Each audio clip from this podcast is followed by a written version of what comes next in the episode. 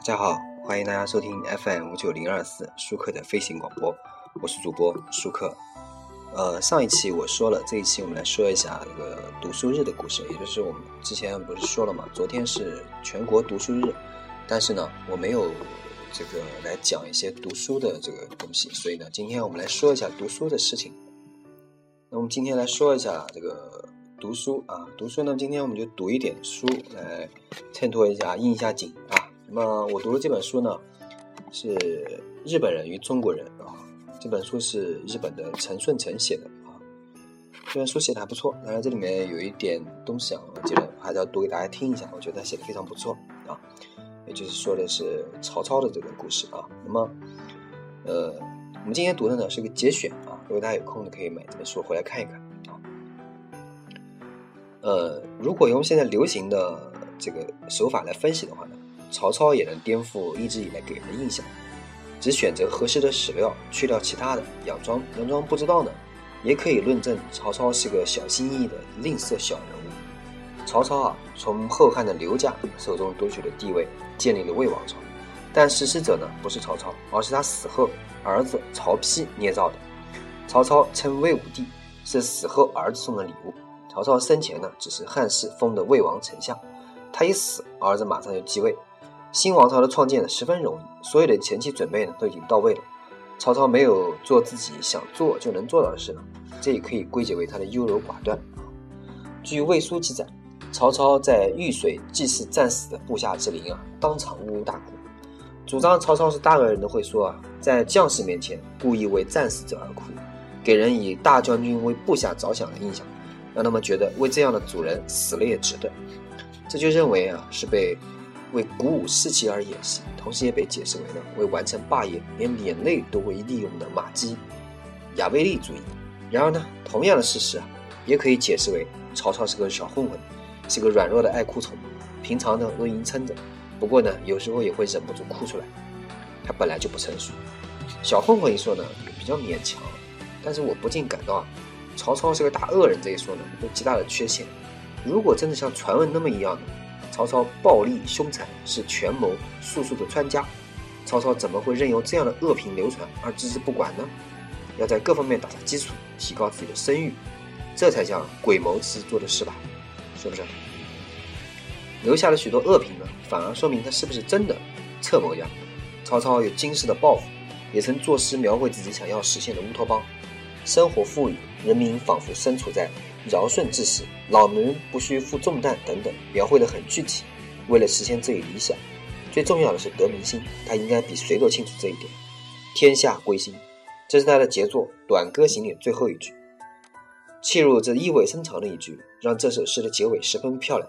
可以看出他是多么希望天下人人心归于自己的。然而实际上，似乎只有他的恶评流传于世，而且很多是不可辩驳的恶评。董卓进京师，随意废立后汉帝时，曹操认为和他在在一起一定会没有好下场，便偷偷向东逃走。途中据说发生了很残忍的事，大概是可信度不高。陈寿在正史《三国志》里正文都没有写，文中只是改换姓名，记载着从问道向东逃走。然而在魏书中记载，去朋友吕伯奢家，主人不在，其子与宾客欲夺马和行李，曹操杀之。诗语中记载，吕伯奢外出，伍子殷殷切招待曹操。然而曹操怀疑他们会去密告，深夜斩斩家人八人而去。在魏书中可以说是正当防卫，而到了诗语中呢，就是忘恩的大恶人。另外杂记中曾说啊，曹操闻此家石器声，误以为欲杀自己，深夜杀家人而去。这就不光是残忍了，而且是杯弓蛇影，愚蠢的急性子。在《三国演义》中呢。这个就更过分了，说是听见了做饭磨刀的声音就下了手。作者在叙述这段这个故事的时候啊，大概是带着恶意的，说是听见了做饭磨刀的声音就下了手。作者叙述这段呃，而且一直抹上了残忍的色彩啊，于是发生了这样的变形。去会害怕密告的人家里投诉，本来就很矛盾啊。曹操必定是有私人事的，头脑发热、愤怒无法抑制的时候。例如啊，攻打曹谦，杀了很多当地人民，这是为报父亲曹遂被杀一时呃一时之仇的一时的疯狂行为。如果总是这样嗜好流血呢，部下早就反叛了啊！兵粮不足的时候，曹操与管军粮的官商量，将斗做小，渡过眼前难关。不久啊，军中传言有大将克扣粮军粮，于是曹操叫来子官说：“以你的命来解决这个难题吧。”斩其首。啊，此人以小斗发放粮米，偷盗官米，一律处斩，以转移部下的不满。这是《曹满传》的一个故事啊。正史《三国演义》的《三国志》的这个作者陈寿是曹操的宿敌，蜀汉的遗臣。《曹满传》的作者呢，也同样是曹操的对手呢，吴国的人。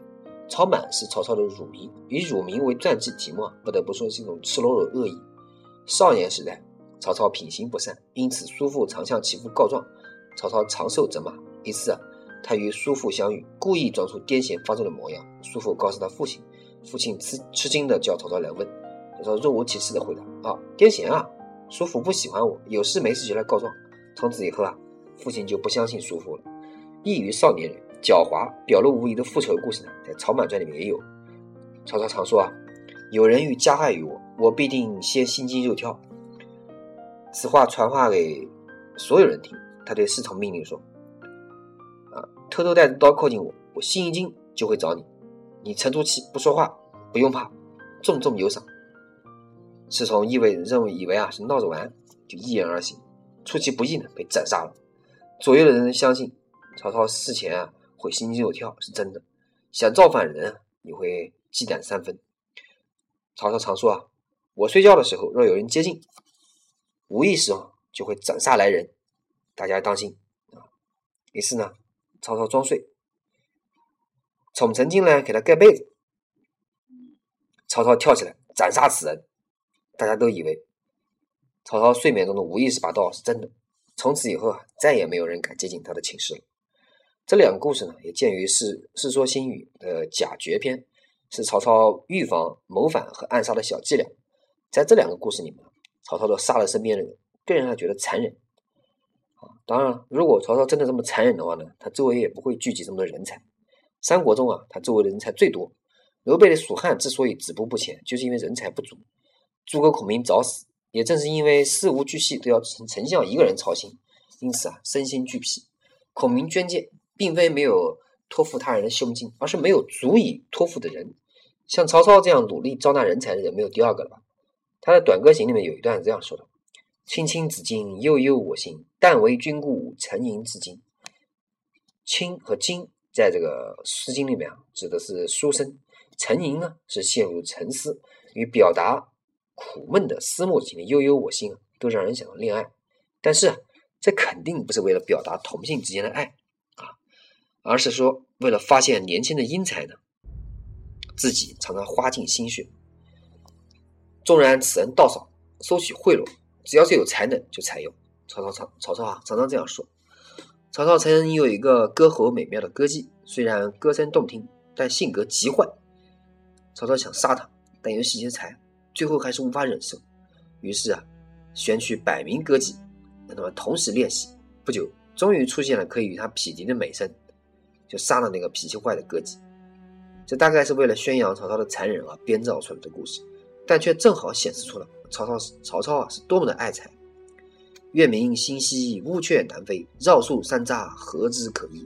山不厌高，水不厌深，周公吐哺，天下归心。这是《短歌行》的结尾。星影稀疏，明月当空，乌鹊南飞，却绕树几周。是否是因为找不到做巢的树枝？在这里啊，表达了曹操渴望英才的心情，却没有才华横溢，却不被任任用的人。高山山水都表达了宽大的包容力，自己想成为有宽大包容力的人，将英才网罗于自己目下。据说过去啊，有人来拜访周公，他突出将要塞进嘴里的食物，马上见面，因为拜访者也许也许是英才。如此渴求人才，天下人心都归附了周公。曹操自己啊，也想像周公这样。这首诗呢，据说是在赤壁之战前横槊而作作，而且据说部下刘馥进言说，却找不到栖息的树枝，不吉利。曹操当场刺杀了他。这段故事最不可信。如此热情、真诚的吟诗来招纳人才的愿望的人，在做事之后马上发疯似的杀死，也许是人才的部下，这是不可能的事情。最多只是训斥一声而已，一定是传言越来越夸张，变成了刺杀。这是因为啊，曹操很痛恨迷信，无知治疗不吉利，这种迷迷信啊，必定会遭到曹操的唾弃。